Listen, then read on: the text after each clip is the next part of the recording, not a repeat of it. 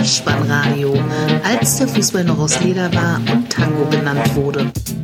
Herzlich willkommen und hallo zum Vollspannradio, der Podcast unter dem Motto, als der Fußball noch aus Leder war und Tango genannt wurde. Mein Name ist Dirk, auf Twitter unter Vollspannradio und Spike.dh unterwegs und ich begrüße euch ganz recht herzlich zur 162. Ausgabe des Vollspannradios, der VSR 136 mit dem Titel Rettungsanker Ostwestfalen, die Nachlese zum Spieltag Nummer 31.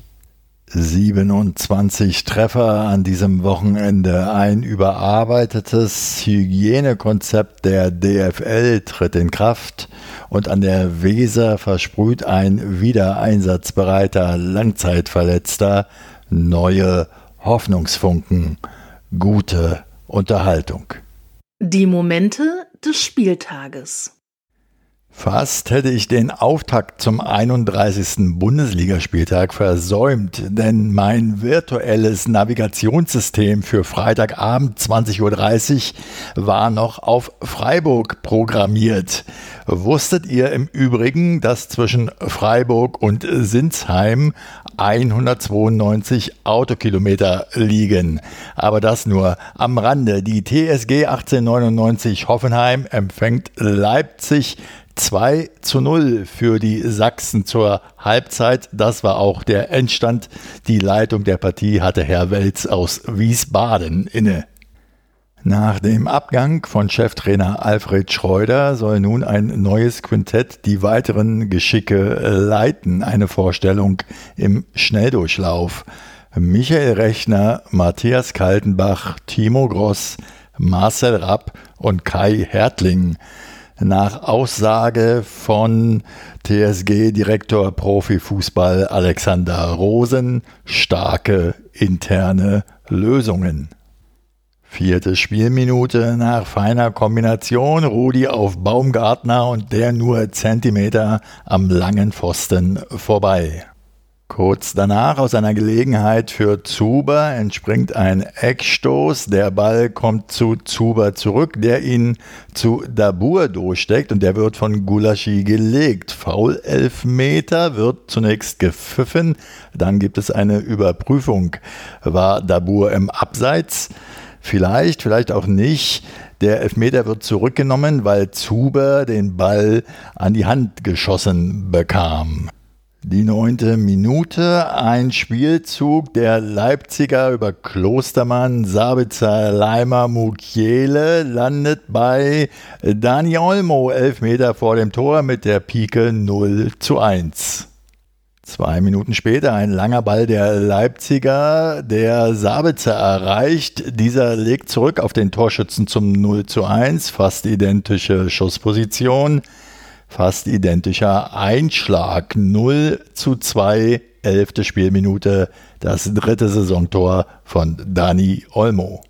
27. Ein Kopfball von Dabur an die Latte. In der 38. rettet Gulaschi gleich doppelt. Erst bei der Hereingabe gegen Geiger und dann sofort danach gegen Baumgarten. In der 44.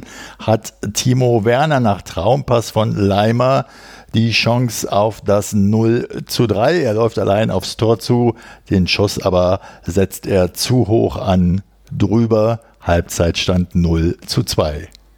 Zweiter Spielabschnitt. Rudi mit einem verheißungsvollen Abschluss in der 52. Eine Minute später macht Angelino das vermeintliche 0 zu 3. Passgeber Werner stand allerdings im Abseits. Sko probiert es mal in der 64. und Dani Olmo hat in der 65. die Gelegenheit, den dritten Treffer an diesem Abend zu erzielen, jedoch keine Ergebnisveränderung. Die TSG noch einmal über Brun Larsen in der 70. gefährlich. Danach kann Baumann sich mehrfach auszeichnen in der 83. gegen Werner, in der 85. gegen Kunku und gegen Lukman und in der 88. gegen Haidara. Nkunku schießt in der zweiten Minute der Nachspielzeit 90 plus 2, also aus 20 Metern an den Pfosten. Kurz zuvor hatte noch Skrov einen Freistoßball in die Mauer getreten und Brun Larsen den Nachschuss zu genau auf Gulaschi gezielt. Am Ende steht ein ungefährdeter Auswärtssieg für den Herbstmeister und die Kraichgauer scheiterten auch an ihrer Chancenverwertung. Samstag 15.30 Uhr Müngersdorf. Das klingt doch schon mal gut. Und zu Gast beim ersten FC Köln war der erste FC Union Berlin. 0 zu 1 nach 45, 1 zu 2 nach 90 gespielten Minuten. Eine zweikampfbetonte Partie von Schiedsrichter Pedersen aus Stuttgart geleitet. Aufregung in Minute 31. Mali flankt und Chiros springt der Ball im eigenen 16er in der Drehung an die Hand. Der Schiedsrichter entscheidet auf Handelfmeter, schaut sich das Ganze nochmal an und nimmt den Strafstoß zurück. 39. Eckball für das Auswärtsteam. Trimmel tritt den Ball und Friedrich springt höher als Skeri und Chiros und köpft aus 5 Metern ein 0 zu 1. Union baut die Führung aus. 67. erneut Eckball, den die Kölner zunächst noch abwehren können, aber Bülter bringt ihn wieder nach innen und da ist Gentner völlig frei aus der Drehung. 8 Meter, Schoss unter die Latte, 0 zu 2. Äh, mehr als der Ehrentreffer, das 1 zu 2 in der zweiten Minute der Nachspielzeit, 90 plus 2 durch Cordoba, war nicht drin an diesem Nachmittag für den FC, auch weil zwei Minuten später, 90 plus 4 also, Hübner und Uth im Strafraum ein kniffliges Duell bestritten, aber die Pfeife von Schiedsrichter Petersen stumm blieb.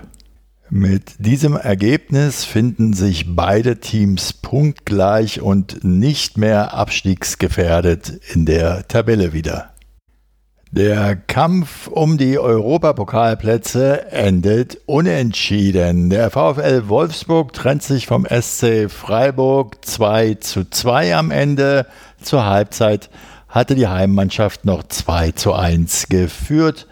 Herr Dankert aus Rostock war der Schiedsrichter dieser abwechslungsreichen Bundesliga-Begegnung.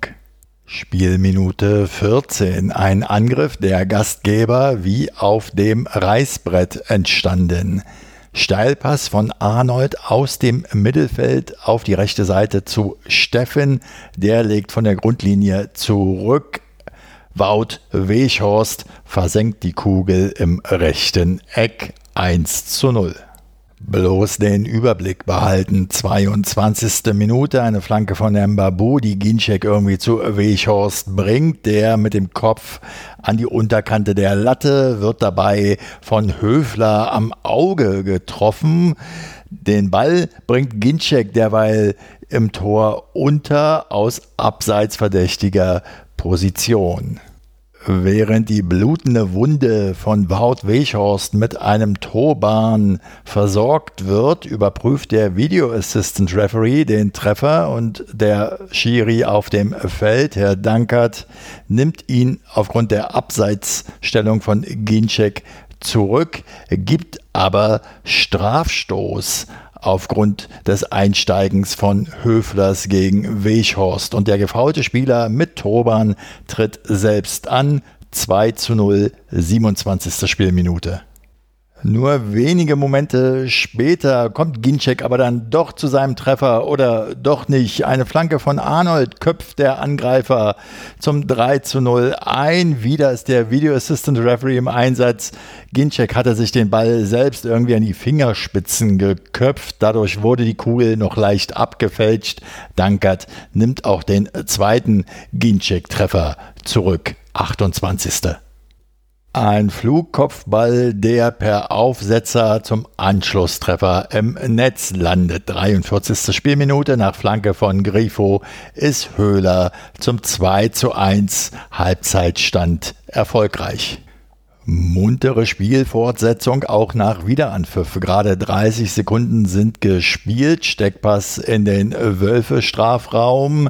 Höhler kommt zum Abschluss. Karls Thels rettet. Der Abpraller landet bei Scholloy. Elf Meter vor dem Tor.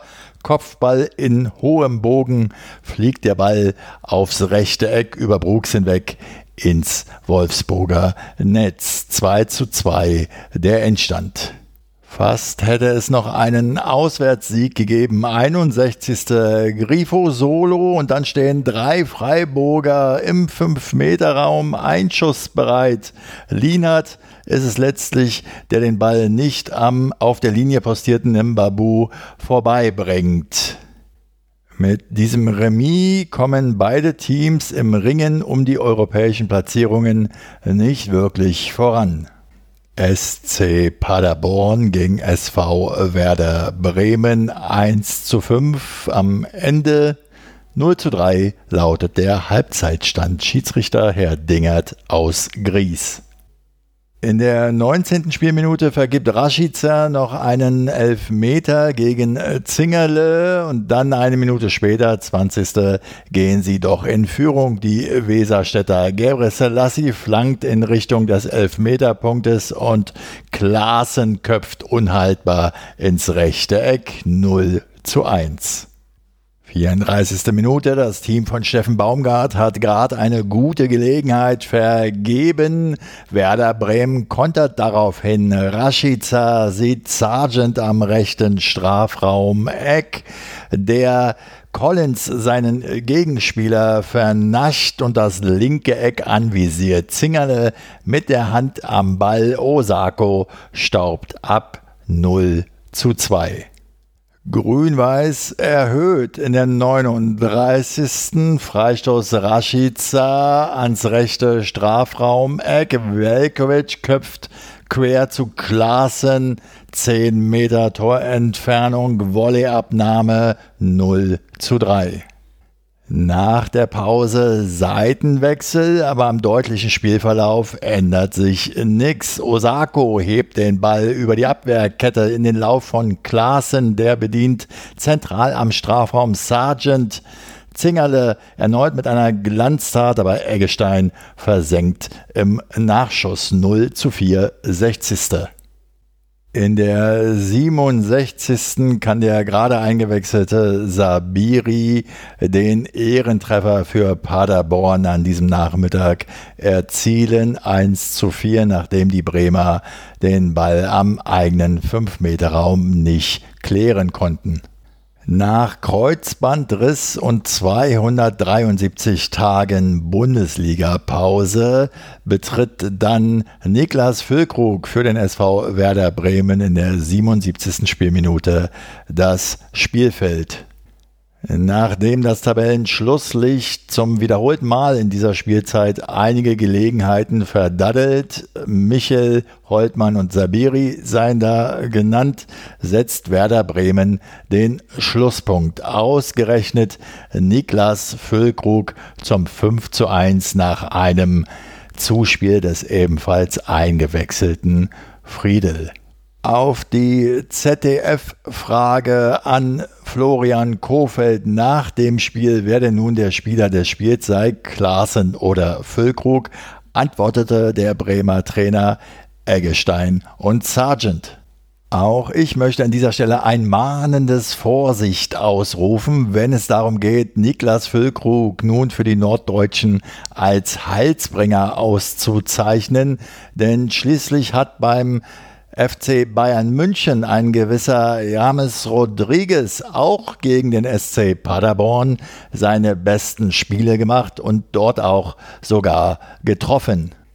Nicht von der Hand zu weisen ist aber, dass seit diesem Nachmittag Ostwestfalen als hoffnungsvoller Rettungsanker für die Bremer Anhänger in ungewissen Zeiten auf schwerer See bezeichnet werden kann.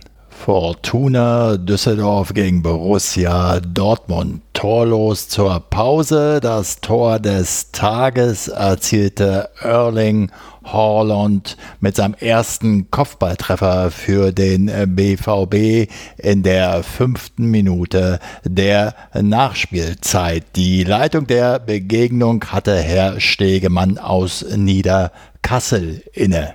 Der in Berlin-Köpenick gut bekannte Steven Skripski von Schalke 04 an Fortuna Düsseldorf ausgeliehen, wurde eingewechselt und traf gleich zweimal.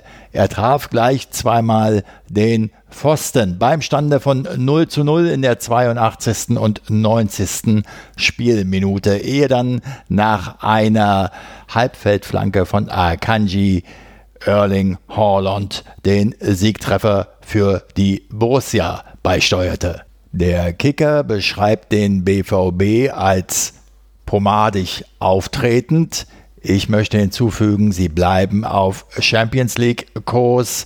Die Fortuna dagegen steht im Kampf um den Klassenerhalt ein weiteres Mal mit leeren Händen da.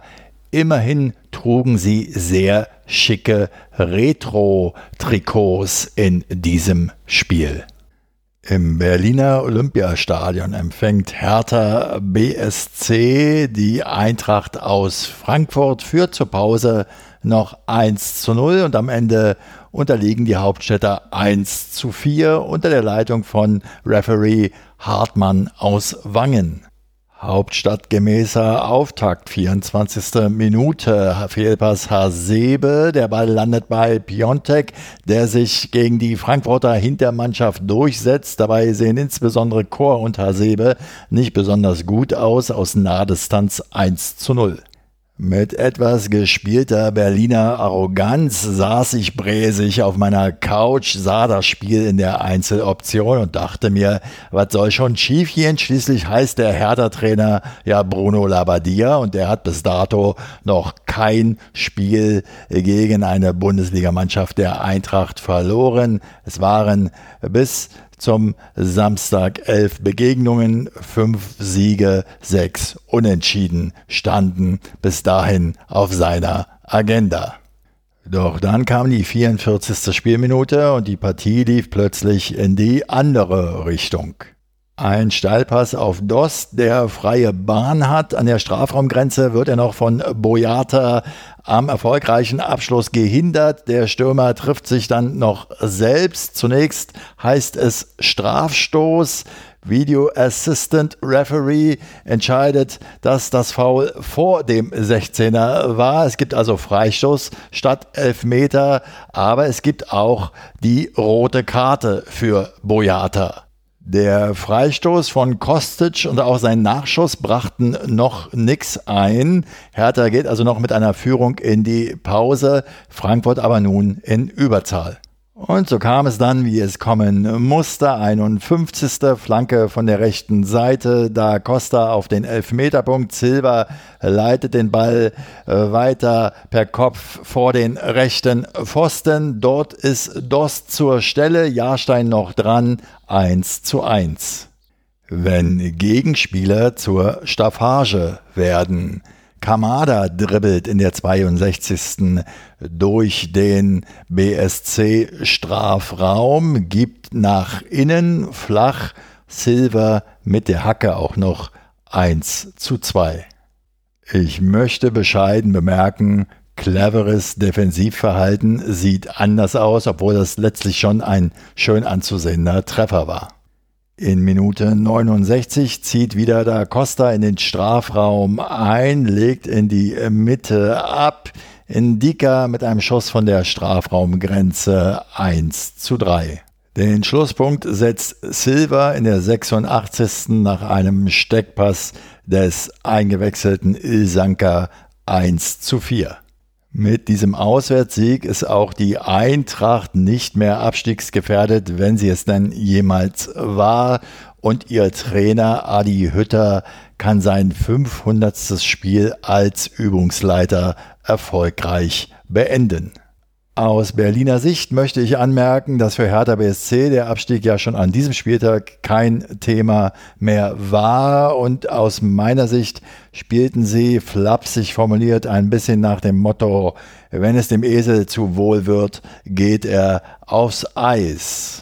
Der Hertha-Trainer Bruno Labbadia wählte seine Worte auf der Pressekonferenz nach dem Spiel dann selbstverständlich etwas sorgfältiger wir wissen, dass wir mit den, mit den jungen Spielern, aber auch mit der ganzen Mannschaft einfach noch viel anpacken müssen. Und, und deswegen ist es sag mal, ein wichtiger Gradmesser, den wir heute gehabt haben, auf, auf diese Art. Wir nehmen da trotzdem viel mit, auch wenn ich mir das gerne erspart hätte, weil, weil das Spiel hätten wir gewinnen können, finde ich.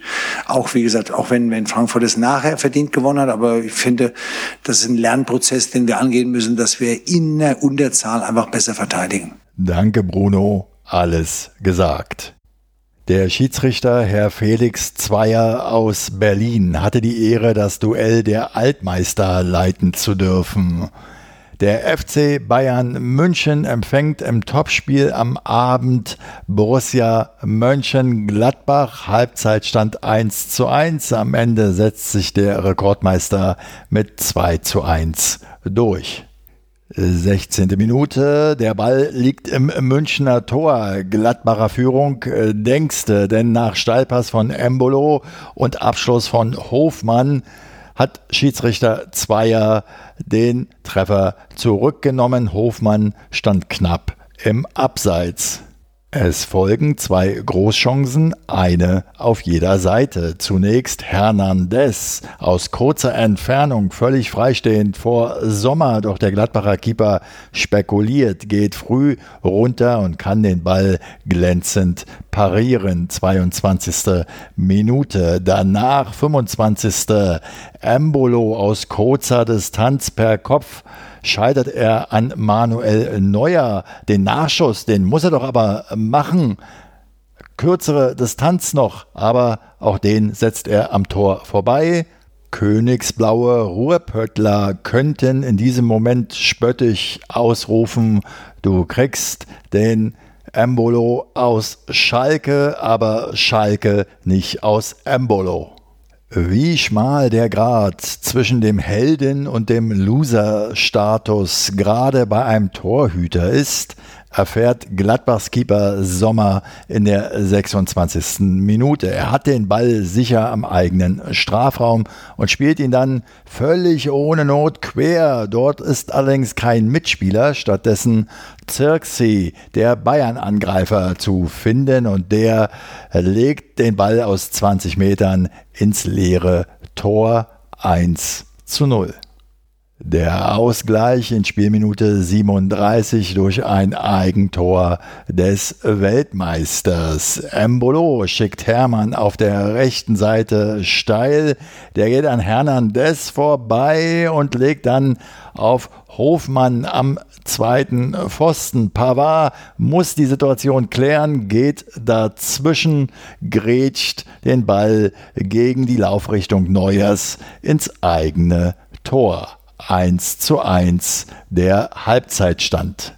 Zwei statistische Schmankerl zur Pause.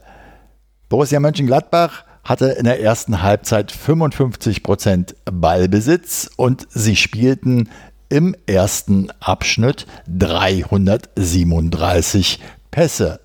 Mehr hatte in der gesamten Saison kein anderes Team bei einem Auswärtsspiel bei den Münchner Bayern in der ersten Halbzeit gespielt. Zu Beginn des zweiten Spielabschnittes zwei Gelegenheiten für die Fohlenelf. Zunächst kann Neuer eine Benzebaini-Flanke in der 48. nicht festhalten und klärt dann im letzten Moment vor dem herannahenden Stindel. In der 53. zeigt er dann bei einem Hermann-Abschluss sein Können. Zwei Chancen auch für die Münchner. 64. Eckball Kimmich, Kopfball Pavard drüber. In der 66. ist Jan Sommer wieder auf dem Weg zum Helden. Abgefälschter Nabri-Schuss, Glanztat des Keepers in dieser Situation.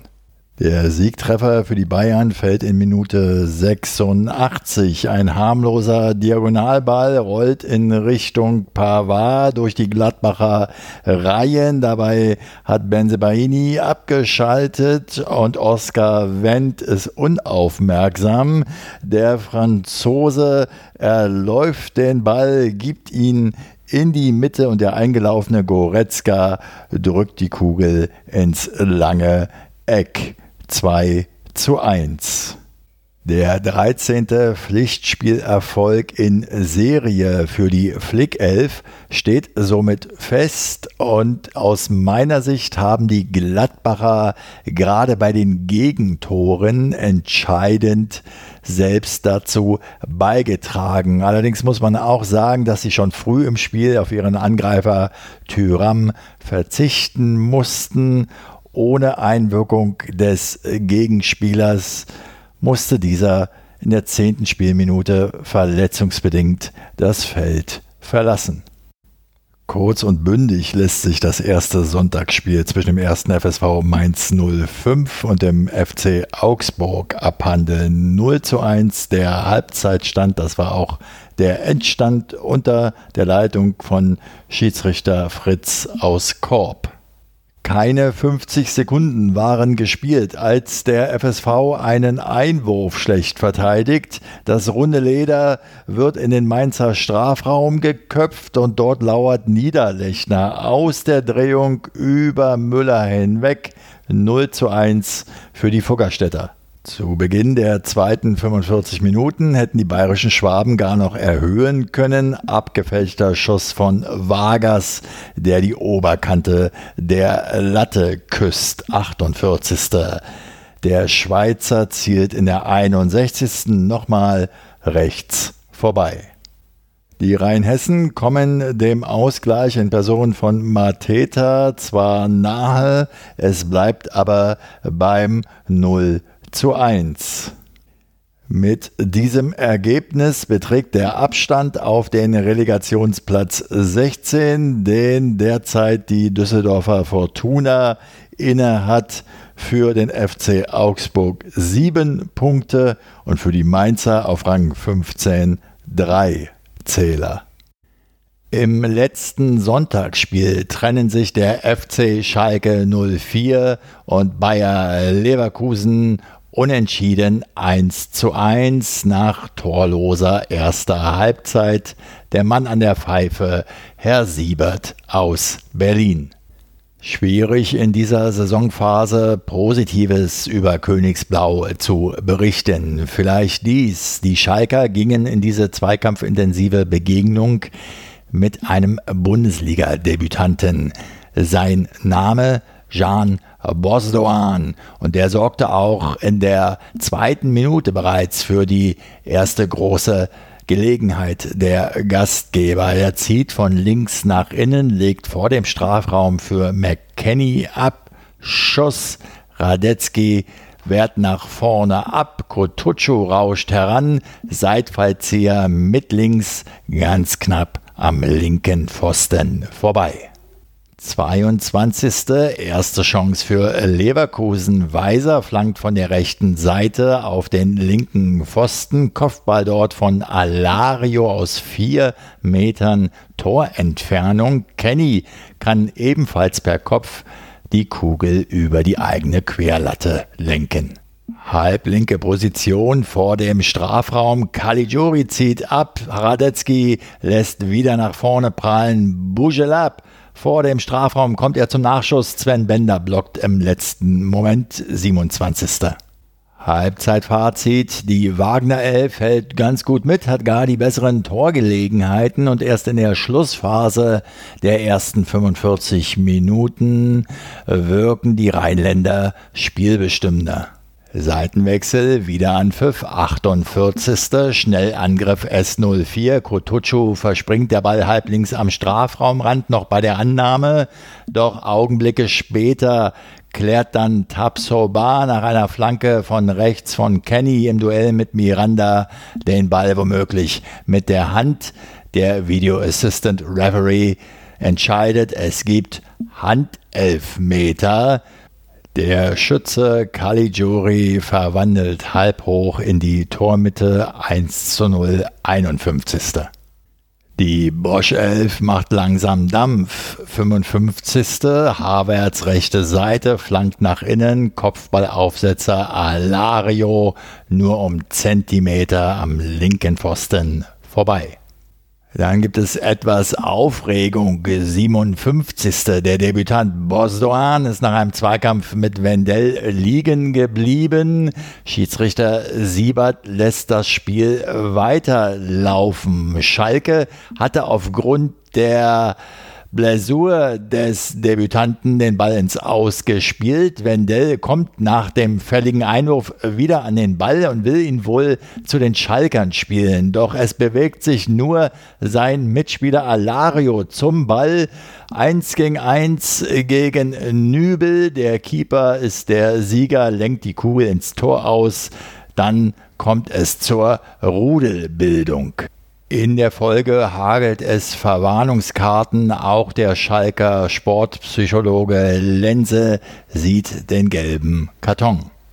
So nach 80 Spielminuten hat die Auswärtsmannschaft 74 Prozent Ballbesitz und nun fällt auch der späte Ausgleich. Caligiuri, der noch schnell die fünfte Gelbe mitgenommen hat, attackiert am Strafraumrand Wendell nur unzureichend.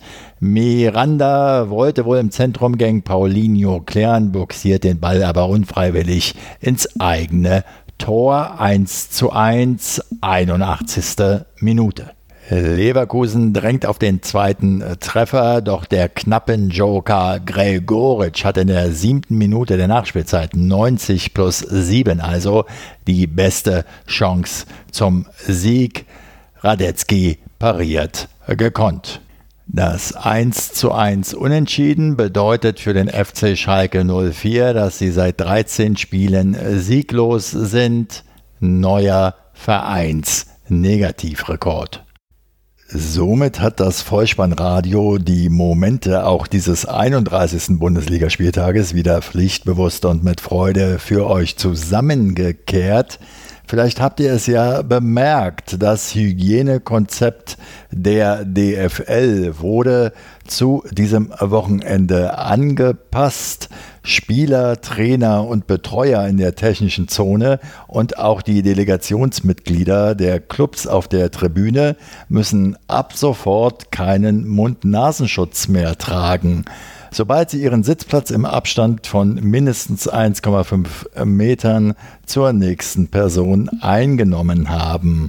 Die Maskenpflicht entfällt auch für den vierten Offiziellen, der ebenfalls regelmäßig auf SARS-CoV-2 getestet wird. Außerdem dürfen ab dem Wochenende neben den Rechteinhabern insgesamt 26 Journalistinnen und Journalisten, davon insgesamt acht Fotografinnen und Fotografen aus den Stadien berichten, so schrieb der Kicker unter der Woche. Dies also war bereits Realität an diesem Wochenende in der Fußball-Bundesliga. Ganz nüchtern betrachtet bedeutet das für mich mehr Menschen in den Innenraum, dafür weniger Masken. Bildet euch euer eigenes Urteil. Und noch eine andere Frage treibt mich um angesichts der Tabellenkonstellation und der Entscheidungen, die ja nun schon weitgehend gefallen sind und das aus meiner Sicht auch schon etwas länger.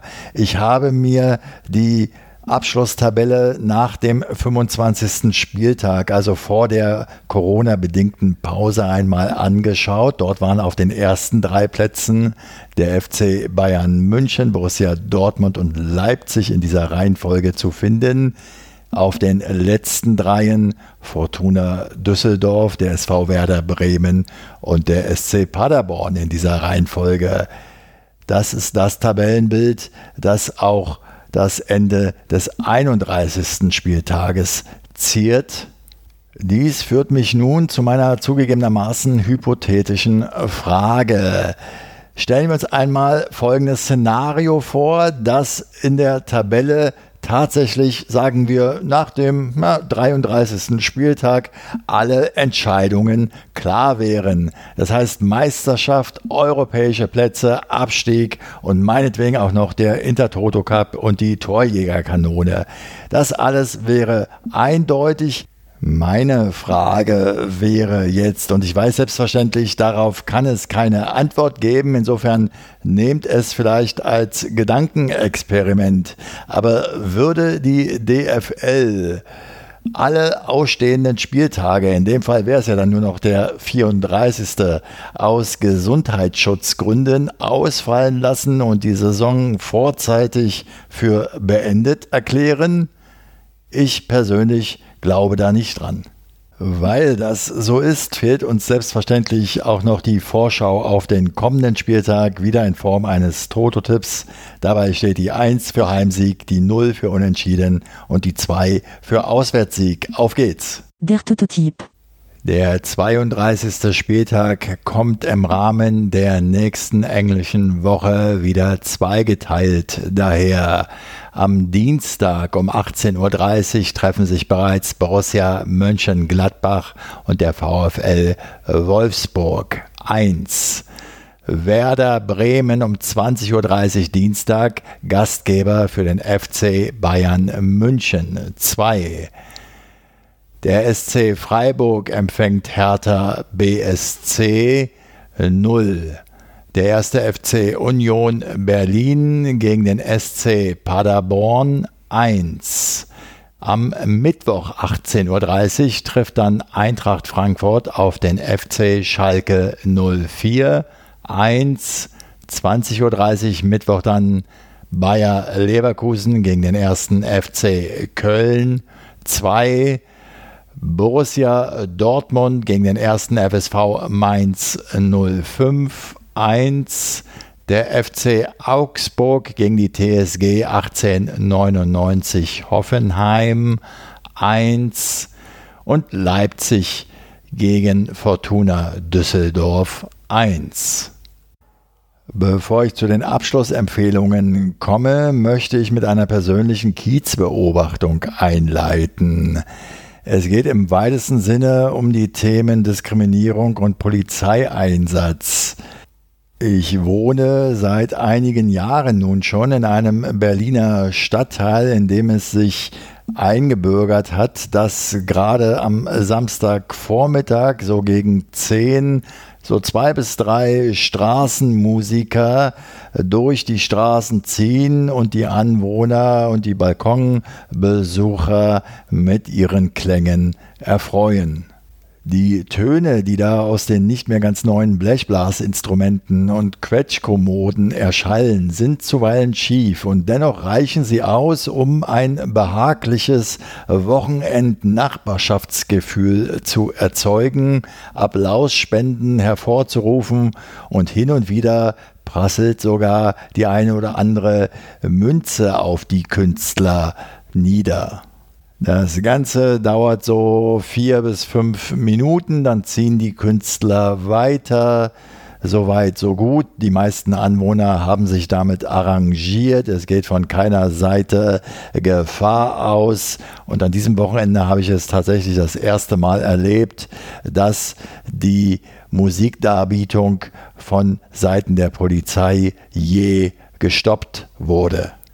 Und zwar nicht von einem Kontaktbereichsbeamten, dass, wenn man die Musik partout nicht aushalten kann, man vielleicht noch als verhältnismäßig ansehen und damit gutheißen könnte. Nein, es waren tatsächlich mindestens acht Polizeieinsatzkräfte vorgefahren in einem Pkw und einem Mannschaftswagen. Hier finde ich persönlich ist der Grundsatz der Verhältnismäßigkeit bei drei friedlichen Straßenmusikern wirklich nicht gegeben. Kommen wir mit dieser kleinen persönlichen Anekdote zu den Abschlussempfehlungen. Und ja, es sind diesmal zwei und sie beschäftigen sich erneut mit dem Thema Black Lives Matter. Die erste schaut euch das ZDF Sportstudio vom Samstagabend nochmal an. Dort sprechen Benjamin Henrichs und die Basketballerin Satu Sabali mit Moderatorin Dunja Hayali über Rassismus im Allgemeinen und im Profisport. Bei der zweiten Empfehlung, die ich aussprechen möchte, handelt es sich um einen Lesetipp. Ich habe heute am Sonntag auf spiegel.de ein Interview gelesen, das Sarah Wiedenhöft mit der Autorin des Buches Exit Racism führte mit Tupoka Ogete. Und Tupoka Ogete sagt in diesem Interview, Rassismus ist ein bisschen wie Smog, den wir täglich einatmen. Das Buch selbst habe ich noch nicht lesen können, habe es mir auch noch nicht beschafft, obwohl ich schon einiges Gutes darüber gehört habe. Das ist auch der Grund, weshalb es auf meinem Amazon Wunschzettel steht. Das Interview dagegen fand ich lesenswert.